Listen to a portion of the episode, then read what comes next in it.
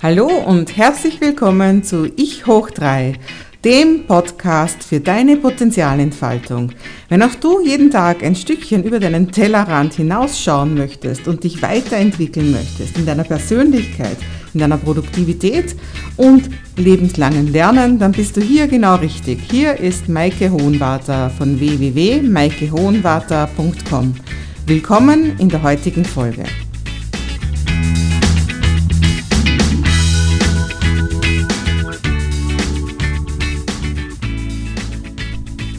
Hallo, hier ist wieder mal Maike Hohenwarter und heute würde ich in Ich hoch 3 gerne mit dir über das Sprachenlernen sprechen. Ja, auf die Idee bin ich gekommen, weil ich jetzt eben gerade frisch aus dem Urlaub zurückkomme und unter anderem war ich auch in Böhmen am schönen Lipno-Stausee und da war ich mit meiner Tochter und meine Tochter hat sich gewundert, dass ich doch ganz schön viel auf Tschechisch verstanden habe. Und eigentlich habe ich mich selber auch gewundert, dass, weil ich war, ich habe mit Mitte 20 einmal in Prag gearbeitet auf ein paar Monate und hatte da ein paar Wochen Sprachkurs. Und ja, anscheinend ist doch so viel hängen geblieben, dass ich einiges verstehen konnte, was uns weitergeholfen hat, auch wenn ich wahrscheinlich keinen einzigen geraden Satz mehr auf Tschechisch selber sprechen könnte. Aber das passive Wissen war doch groß genug, dass ich einiges verstanden habe. Ja, und da habe ich eben so ein bisschen mit ihr über Sprachenlernen geredet und deswegen möchte ich das heute einfach auch mit dir teilen, weil ich nach wie vor einfach ganz vielen Erwachsenen begegne, die so diesen Glaubenssatz haben, Sprachenlernen ist schwer. Und wahrscheinlich hat das irgendwann auch sehr zugetroffen. Also wahrscheinlich war es früher mal nicht so leicht, aber ich denke mal, heute gibt es ganz, ganz neue Wege und Methoden. Und über das möchte ich einfach auch ein bisschen mit dir sprechen.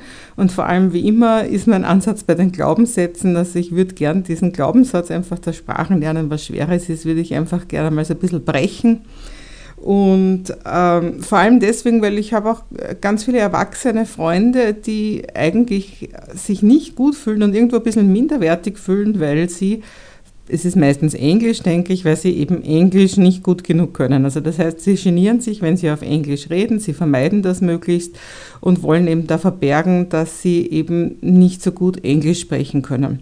Und das finde ich immer interessant, wenn man auf der einen Seite da doch so einen großen Schmerz hat, also da immer wieder dieses Minderwertigkeitsgefühl und auf der anderen Seite aber die meisten Leute einfach gar nichts dagegen tun. Also das heißt, sie machen ja auch nicht aktiv etwas, dass sich das ändert.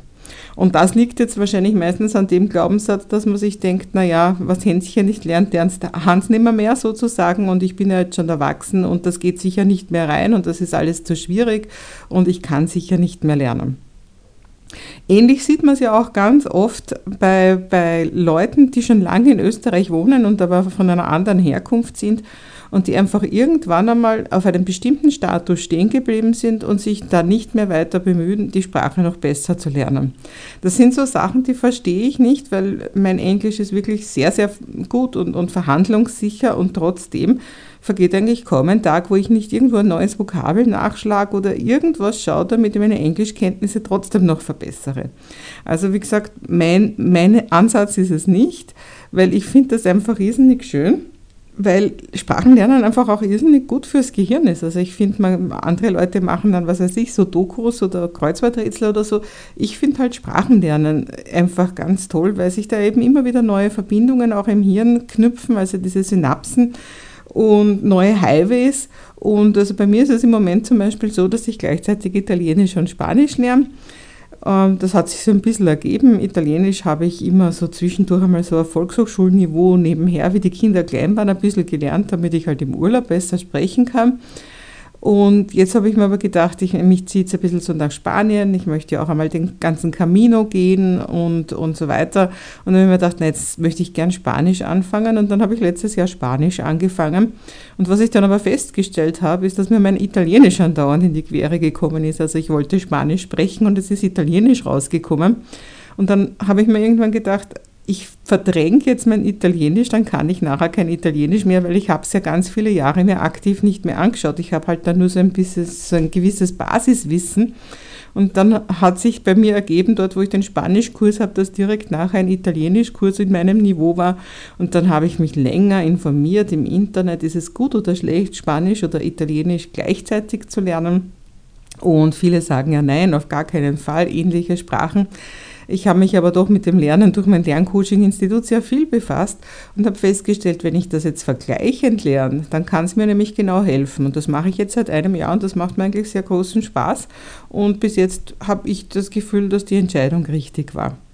Also, Sprachenlernen statt Sudokus bringt mir einfach den Vorteil, dass ich mich einfach immer wieder freue, wenn ich in das Land gehe, dass ich eben auch wirklich, was weiß ich, mein Essen bestellen oder meine Einkäufe tätigen kann in der Landessprache. Und natürlich mache ich Fehler. Das ist sowas, was ganz viele Leute große Angst haben, die sagen lieber gar nichts, weil sie könnten ja was Falsches sagen. Und ich finde aber gerade aus diesem Gespräch, das vielleicht manchmal ein bisschen radebrechend ist, ergeben sich super Kontakte und ja, Mai, also wenn ich mir es umgekehrt denke, wenn, wenn sich jemand bemüht, mit mir auf Deutsch zu reden, der Deutsch nicht sonderlich gut kann, ich finde das auch einfach nett und ich helfe dem natürlich so gut wie ich kann und am Ende hat man meistens ein sehr, sehr nettes Gespräch gehabt, auch wenn man natürlich, wenn das jetzt nicht irgendwo grammatikalisch und auch von den Vokabeln perfekt war, aber oft ist da ja ganz viel Spaß in diesen, in diesen Auseinandersetzungen. Und dann auch noch eine weitere Angst, also ich bin gerade dabei, deine ganzen Glaubenssätze zu brechen, falls du sie hast. Eine weitere Angst ist natürlich die Aussprache. Ich spreche das alles sicher ganz falsch aus und so weiter. Das haben auch viele Leute die Angst. Und ja, ähm, wie gesagt, mein Englisch ist absolut verhandlungssicher. Ich habe schon genug Kurse selber äh, gehalten, Online-Kurse und Offline-Kurse auf Englisch. Ähm, trotzdem, man hört natürlich an gewissen Wörtern und einfach an meinem ganzen Tonfall, dass ich aus Österreich komme. Aber das hört man ja im Deutschen auch. Also ich kann wahrscheinlich niemanden aus Norddeutschland davon überzeugen, dass ich eine deutsche Staatsbürgerin bin. Also ich denke mir, das ist einfach die persönliche Note, das ist die eigene Färbung. Und abgesehen davon gibt es gerade auf Englisch so viele verschiedene Aussprachen. Also wenn man jetzt vergleicht das Englische, also das britische Englisch oder auch unter, unterhalb von Briten, ja, also äh, wenn man Walisisch und Schottisch und sonstiges, das ist ja wieder ganz anders, als man zum Beispiel Manchester spricht.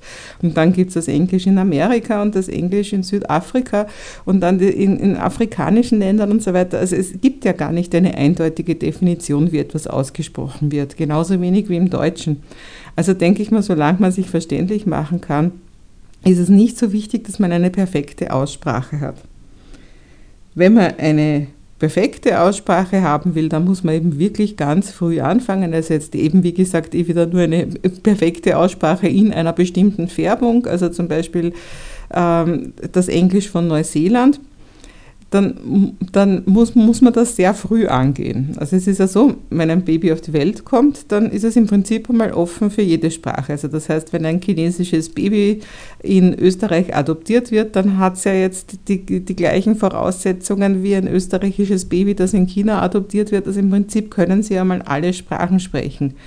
Und ein Baby hört ja sogar schon im Mutterleib immer wieder die Mutter sprechen und auch sonst die Umgebung.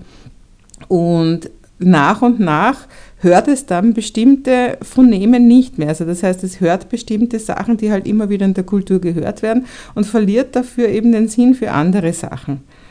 Und, ähm, und dadurch wird das immer nach und nach eingeschränkt und dieses Fenster ist dann ungefähr mit sieben Jahren ganz zu, dass man wirklich überhaupt die, vom, rein vom Auditiven die Möglichkeit hat, äh, bestimmte Sachen zu differenzieren. Und wenn man es nicht hört, dann kann man es natürlich auch nicht sprechen. Und ich habe zum Beispiel mit meinem Englisch, habe ich überhaupt erst im Gymnasium angefangen. Also wir haben da so, ich glaube in der vierten Klasse Volksschule ein bisschen so ein Spiel-Englisch gehabt, was aber nicht wirklich jetzt irgendwo ernsthaft betrieben wurde. Und bei mir hat Englisch erst in der ersten Klasse Gymnasium angefangen. Ähm, also auch da ist natürlich jederzeit die Möglichkeit, noch eine Sprache sehr gut zu lernen, auch wenn man erst mit zehn Jahren anfängt. Aber früher ist es natürlich einfach besser. Und mein Vater, der geht, jetzt, äh, der geht jetzt auf den 80er zu und der lernt auch täglich noch Sprachen und das finde ich wunderbar. Also man, man braucht nie aufhören, man, man, man kann immer weiter Sprachen lernen. Was wichtig ist, jetzt von der Gehirnforschung ist herausgefunden worden, dass eben innerhalb der ersten paar Jahre Sprachen woanders abgespeichert werden, als in einer anderen Gehirnregion als später. Also das heißt, das macht natürlich auch den Unterschied, warum eine Sprache nicht mehr ganz perfekt lernen kann. Und was halt dann passiert, also kleine Kinder, die, die speichern praktisch verschiedene Sprachen im gleichen Hirnareal ab und dadurch gibt es eben so überhaupt nicht diesen Übersetzungsmodus. Also die sagen nicht, aha, Car ist gleich Auto oder sowas, sondern die haben diesen Übersetzungsmodus nicht und umso später man anfängt, desto mehr arbeiten viele Leute mit diesem Übersetzungsmodus. Wobei, wie gesagt, ich habe mit zehn Jahren angefangen, Englisch zu lernen und ich kann diesen Übersetzungsmodus bei mir eigentlich nicht sonderlich finden. Also ich weiß nur zum Beispiel, jahrelang ist meine Kollegin gegenüber gesessen, die mich dann immer so plötzlich gefragt hat, wie schreibe ich das, was sage ich da, was ist da das Wort? Und oft so, so schnell gefragt ist mir dann das englische Wort gar nicht eingefallen, weil ich einfach weiß, in dem Moment, wo ich Englisch spreche, denke ich auch in Englisch und habe nicht wirklich diesen Übersetzungsmodus Übersetzungsmodus drinnen. Und der ist ja auch nicht so gut, aber das ist ja leider das, wie wir oft in der Schule trainiert werden. Aber der ist natürlich einfach deswegen nicht so gut, weil man eine Sprache nie eins zu eins übersetzen kann, weil jede Sprache eben sehr individuell ist. Und das ist natürlich auch gleich das Gute dran, weil dadurch, dass, dass man Sachen in anderen Sprachen anders ausdrückt, also zum Beispiel auch so, so Lebensweisheiten und Sprichwörter und so weiter, hat man ja auch wieder eine andere Ideenwelt. Und es gibt ja Leute, die kommen mit sehr wenig Worten aus. Also, also ein, ein, ein sehr einfacher Mensch hat einfach ein kleineres Vokabular und das schränkt auch das Denken insgesamt ein. Also desto mehr Vokabular haben, wenn, wenn, wenn wir die Worte nicht dafür haben, dann können wir das gar nicht denken. Also das finde ich immer sehr faszinierend. Das heißt, wenn wir ein größeres Vokabular haben, dann haben wir auch das Potenzial, mehr zu denken.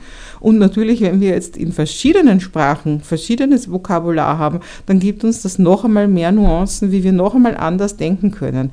Also auch das erweitert einfach unsere Erlebniswelt. Und das finde ich sehr spannend dass man eben durch andere Sprachen auch nochmal andere Gedankenmuster dazu holen kann. Ja, und jetzt vielleicht einfach so ein bisschen zum Sprachenlernen einst und heute, also das, was, äh, was ich dir einfach irgendwo so näher bringen möchte. Also früher war es ja wirklich viel, viel schwerer, Sprachen zu lernen. Und jetzt rede ich gar nicht von früher, vor hunderten von Jahren, sondern wenn ich jetzt zum Beispiel einfach nur die Erzählungen von meinen Eltern wenn ich das so höre, die hatten ja Sprachlehrer, die selber die Sprache, die nie im Land waren, also die das selber quasi mehr oder weniger aus Büchern gelernt haben. Und also in der Generation von meinen Eltern gibt es zum Beispiel eben so das Klassische beim Englisch ist dieses TH, das dann ganz falsch ausgesprochen wird, dass wie ein S ausgesprochen wird, the cat, the dog und so weiter. Du weißt sicher, was ich meine. Und ich denke, das kommt einfach durch sowas zustande, dass das wahrscheinlich die Lehrer genauso gesagt haben, weil die Lehrer ja auch gar nicht die Sprache wirklich im Ohr hatten. Zumindest ist das ein Phänomen, das mir heute bei unseren Teenagern nicht auffallen würde, dass die das so irgendwie aussprechen. Und bei mir, wie ich selber in der Schule war, da war zum Beispiel ein Sprachlabor was ganz was Besonderes. Also mein, mein Gymnasium, wo ich war, das hat sich gerühmt, dass sie ein ganz ein modernes Sprachlabor haben und das hat uns damals auch irgendwo beeindruckt wenn ich heute so zurückdenke, das war ja eigentlich ganz was Scheußliches. Also erstens schon einmal, das, das erinnert mich so an, wie, wie, wie bei The Wall halt irgendwie so, so dieses Systematisieren und gleichzeitig irgendwie ein, ein schlechter dystropischer Film, so irgendwo diese Labore, wie die ausgeschaut haben und dann sind wir da brav gesessen und mussten da was in eine Box reinsprechen und der Lehrer konnte einen jederzeit beobachten, der konnte sich einschalten, ohne dass man es gewusst hat, dass sich der Lehrer gerade eingeschaltet hat und hat dann ein bisschen bisschen zugehört. Ja, also war ja wirklich nicht fein. Aber wir hatten zumindest schon sowas wie Sprachkassetten. Das waren ja damals wirklich noch Audiokassetten, die wir gehört haben. Also wir konnten zumindest das hören. Äh, und wir hatten auch schon sowas wie Sprachurlaube. Also ich war auch das erste Mal mit 14 allein in England. Das war natürlich ganz aufregend und toll. Ja, also wir hatten die Möglichkeit, die Sprache überhaupt live zu hören. Aber wenn ich das jetzt wiederum vergleiche mit dem, was meine Kinder haben, dann ist das ja was ganz was anderes. Weil heute gibt es einfach Möglichkeiten, ja nicht auszudenken, wie fein wäre das gewesen, wenn wir das alles gehabt hätten. Also einfach, einfach rundherum das Angebot von Büchern und Videos und Audios. Also man kann sich ja alles kostenlos heute ins Haus holen. Also damals, ich weiß noch bei uns, das, also zum Beispiel zum Thema Bücher, es gab da diesen British Bookshop, da bin ich dann irgendwo in den ersten Bezirk gefahren, um mir das anzuschauen. um eben ein Buch zu bekommen. Heute, heute und, und da war die Auswahl auch nicht groß. Heute bestelle ich das über Amazon und ich bekomme das Buch genauso schnell, wie wenn, wenn ich das Deutsche bestellen würde. Und ja, ich bestelle mir die Literatur, die auf Englisch geschrieben ist, natürlich immer auf Englisch, weil es ist einfach das Original. Und das ist mir wichtig, Einfach natürlich, weil es näher, weil es näher beim Autor selbst ist, beim Gedankengut des Autors. Und zweitens einfach auch deswegen, weil ich auch täglich weiterhin mein Englisch einfach praktizieren möchte. Oder gerade eben was jetzt Videos betrifft, das ist ja heute was ganz was anderes. Also früher, man hatte halt einfach nur das Fernsehen und dann vielleicht halt irgendeine VHS-Kassette, wenn man einen, einen Videorekorder hatte. Und die hat man sich natürlich auf Deutsch gekauft. Also da hätte es wahrscheinlich gar keine großen Bezugsmöglichkeiten gegeben in, in, äh, in einer anderen Sprache. Heute, wenn man eben jetzt VHS, also heute DVDs, die kann man gleich in mehreren Sprachen wählen und man kann auch wählen, was der Untertitel sein soll. Das ist einfach nur super. Das heißt, was ich halt immer meinen Schülern früher auch geraten habe und natürlich auch meinen Kindern, das ist einfach das, wenn man sich etwas öfter anschaut, das vielleicht das erste Mal auf Deutsch, damit man alles verstanden hat, aber dann eben in der Originalsprache und man kann ja gleichzeitig die Untertitel rennen lassen, möglichst auch in der Sprache, wenn man nicht gut genug ist, dann einfach auf Deutsch. Und wir wissen ja auch, warum die Skandinavier so gut Englisch können. Das ist einfach, weil die skandinavischen Sprachen so seltene Sprachen sind, dass viele äh, Filme nicht synchronisiert werden und deswegen schauen sie sich das auf Englisch an und dadurch hören sie einfach täglich ihr Englisch. Und gleichzeitig haben sie aber meistens eben Untertitel und die Untertitel, die sind in ihrer Muttersprache und dadurch können sie auch besser rechtschreiben, falls du das nicht gewusst hast, weil sie eben so viel lesen in ihrer Sprache im Gegensatz zu, zu eben zum Beispiel deutschsprachigen Leuten. Also das heißt, ich habe es zum Beispiel mit meinen Kindern wirklich schon so gemacht, wie sie klein waren, wie sie ihre ganzen Comics, DVDs hatten und so. Nachdem sie es einmal gesehen haben, habe ich sie ihnen einfach auf Englisch eingeschalten und das war für sie ganz okay. Und ich bin heute sehr froh, dass meine Kinder beide überhaupt keine Berühreängste mit Englisch haben. Also das heißt, äh, sie schauen sich alles auf Englisch an, was im Englisch, auf Englisch im Original ist und das kann man heute eben. Wenn nicht nur mit DVDs, sondern eben auch diese ganzen Streamer-Portale wie, wie Netflix oder so kann man sich die Sprachen einstellen und natürlich YouTube ist heute eine der Haupt- Hauptquellen für Videos für junge Leute und da ist natürlich, da gibt es auf Englisch einfach überall das hundertfache Angebot. Schade ist natürlich wieder zum Teil die Schulpolitik, was ich erlebt habe. Also da hätte man eigentlich tolle Tools. Also zum Beispiel das Englischbuch, das meine Tochter in der Unterstufe hatte, das hat dabei gehabt, ein riesen Online-Werk, wo man eigentlich zu jeder Lektion sehr viele Übungseinheiten hatte. Nur wie das Ganze dann praktiziert wurde, war so an jedem Bedarf vorbei, dass es fast unglaublich war. Also es war dann so, man, die Kinder haben vom Lehrer immer Aufgaben aufbekommen, dass sie was in einer gewissen Zeit abgeben müssen. Nur da war überhaupt keine Fehlerkontrolle drinnen. Also das hat folgendermaßen ausgeschaut, die haben einfach abgegeben ihre Kapitel bis zu einer gewissen Deadline musste man die eben online abgeben. Und dann haben sie nach dieser Deadline eine Woche später da was die Auswertung bekommen. Also ich denke mal, das ist unglaublich. Also wenn man gleich das ausfüllt online, seine, was weiß ich, seine acht Sätze mit Lückentexten befüllt und dann kriegt man sofort unmittelbar das Feedback, dass nur sechs von acht stimmen und vielleicht auch eben welche zwei genau falsch sind, dann wird man sich den Kopf zerbrechen und wird schauen, dass man eben volle Punktezahl bekommt. Aber nachdem die Lehrer ja unbedingt das gleich für ihre Benotung verwenden wollten und deswegen einfach nur schauen wollten, wie viele Fehler macht jeder Schüler, also wieder einfach so diese, dieser Blick aufs Negative, haben sie einfach die Kinder ins Verderben rennen lassen, haben sie das falsch ausfüllen lassen und die Kinder haben dann ein paar Wochen danach erfahren, wie viele Punkte sie gehabt haben. Kein Schüler wir dann noch einmal den Text anschauen und schauen, was habe ich denn falsch gemacht. Das interessiert genau niemanden. Also das heißt eigentlich ein tolles Tool, das ja sicher ganz viel Aufwand auch gemacht hat, wird eigentlich für gar nichts verwendet, weil was sollen sie lernen? Das, was sie falsch ausfüllen, das füllen sie falsch aus und sie haben keine Möglichkeit überhaupt gleich ein Feedback zu bekommen, dass was falsch gelaufen ist. Ja, einfach nur doof. Ja, also soweit zu den, zu den Medien. Also heute kann man wirklich alles bekommen und fast alles kostenlos und kann sich eben in jeder Sprache der Welt was anschauen. Aber es gibt auch ganz, ganz viele tolle andere Software und Tools, wo ich jetzt einfach nur ein paar nennen möchte. Also ich glaube, Rosetta Stone waren so ziemlich die ersten. Also das ist wie der Stein von Rosette, wo, wo, an dem ja die Hieroglyphen entziffert wurden. Also Rosetta Stone, die waren die ersten, die Sprachenlernen ganz anders gemacht haben. Und zwar, indem man eben immer das, äh, das Wort oder den Satz gleichzeitig mit einem Bild präsentiert bekommt. Und die haben da sehr viele Sprachen im Angebot und da ist jetzt zum Beispiel einfach wieder im Prinzip in welcher Sprache auch immer wird zum Beispiel ein Satz gesagt, das Mädchen läuft. Und dann sieht man vier Bilder und da muss man sagen, wo das Mädchen läuft. Oder eben auch umgekehrt dann, also die machen eine Spracherkennung, man kann dann auch die Sätze sagen, also es geht in beide Richtungen. Und dadurch lernt man natürlich Sprachen jetzt ganz anders, weil wenn man das mit, mit Bildern lernt und nicht einfach mit Vokabelpauken, dann ist das natürlich viel näher an dem dran, was tatsächlich passiert, wenn man eine andere Sprache spricht. Also das war Rosetta Stone und es gibt jetzt wesentlich billigere Angebote, wie zum Beispiel Bubble. Also du findest dann die ganzen Namen, die ich jetzt nenne, natürlich auch in den Shownotes. Also Bubble ist zum Beispiel eine Software, die das Rosetta Stone ein bisschen nachgemacht hat, aber wesentlich günstiger ist. Und dann natürlich auch das Vokabellernen. Also Vokabellernen kann natürlich etwas irrsinnig Doofes sein, wenn man einfach so ein Heft hat und das Heft durchgeht dann bringt das natürlich lang nicht so viel, wie wenn man zum Beispiel eben mit so Karteikartensystemen arbeitet. Und heutzutage gibt es diese Karteikartensysteme in vieler Weise auch virtuell.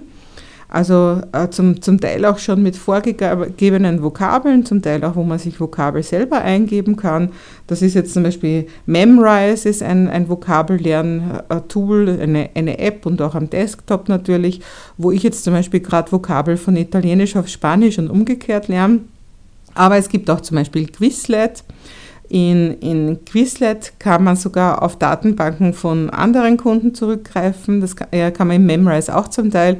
Aber in Quizlet gibt es zum Beispiel gerade für, für alle Eltern von österreichischen Schülern, also da gibt es diese ganzen Schulbücher drinnen oder wahrscheinlich auch, ich weiß nicht, was man in Deutschland für Schulbücher hat, aber da ha haben schon vor dir sich Leute die Arbeit gemacht, die ganzen Vokabel von, von jeder Lektion einzugeben und du kannst jetzt einfach auf das zurückgreifen. Also das heißt, du musst jetzt nicht Lektion 15 von dem und dem Buch eingeben, sondern du kannst das nutzen, weil das jemand anderer schon öffentlich zur Verfügung gestellt hat.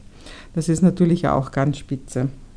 Ja, nicht unerwähnt möchte ich natürlich Leo lassen. Also Leo ist zum Beispiel einfach ein Online-Wörterbuch, wo es ganz viele Sprachen gibt. Gibt es auch wieder eine App dafür, auch kostenlos. Also da, kann, das, da, da schaue ich immer und überall nach, wenn ich irgendein Vokabel suche und das in sehr vielen Sprachen. Ja, und auch Rosetta Stone und auch andere Anbieter bieten auch an, dass man sich so Buddies findet, also so Partner, mit denen man dann einfach kommuniziert. Und heutzutage muss das ja nicht unbedingt der Brieffreund sein. Man kann natürlich auch E-Mails schreiben, aber heutzutage kann man auch einfach mit jemandem auf Skype plaudern.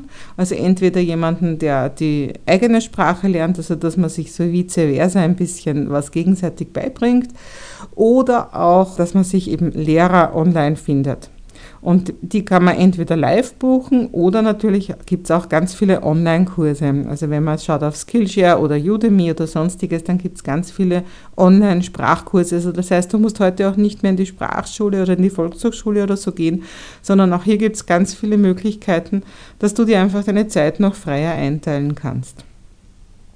Ja, also wie gesagt, nochmal zusammenfassend, ich finde Sprachenlernen etwas Wunderschönes und ich mache das total gerne und ich werde damit sicher nicht aufhören, solange da genug Hirn da ist, weil ich einfach auch glaube, dass es gut fürs Hirn ist und es, ich, ich reise gerne und ich lerne gerne neue Leute kennen und es ist immer nett, wenn man dann mit denen in ihrer Landessprache ein bisschen sprechen kann. Ja, ich wünsche dir auch ganz viel Spaß bei deinen Sprachen, die du lernen willst. Und du kannst mir natürlich auch gern einen Kommentar hinterlassen, was du gerade lernst und vielleicht kennst du auch noch tolle Tools, die wir hier teilen können. Also alle Software, die ich erwähnt habe, wie immer in den Show Notes und ich wünsche dir eine schöne Woche. Bis bald.